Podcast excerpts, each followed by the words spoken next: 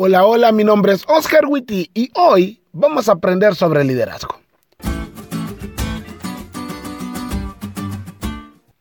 En una ocasión, mientras daba un seminario de liderazgo juvenil en Sonora, uno de los directores de jóvenes me preguntó, Oscar, ¿cuál crees tú que es la parte más importante del liderazgo?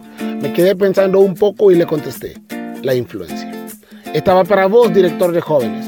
Los cargos no dan autoridad, la influencia sí. Pero la influencia se gana, se construye. Tus jóvenes deben ver que haces lo que les pides que hagan.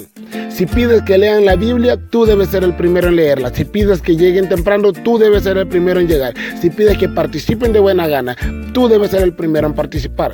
Tú siempre debes ir adelante, guiando, no atrás, mandando.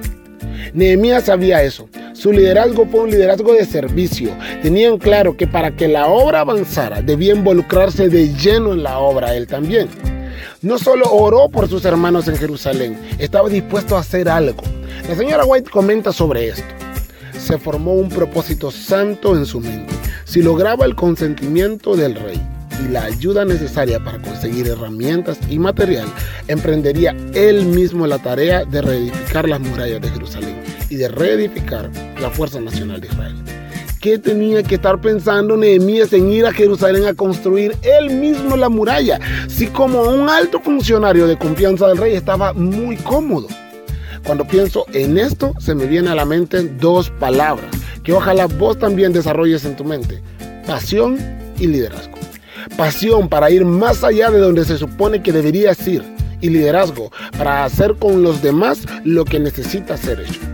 El ejemplo de Nehemías nos debería hacer reconsiderar nuestro trabajo en la iglesia y apasionarnos por nuestros jóvenes y demostrar con nuestro ejemplo todo el bien que debemos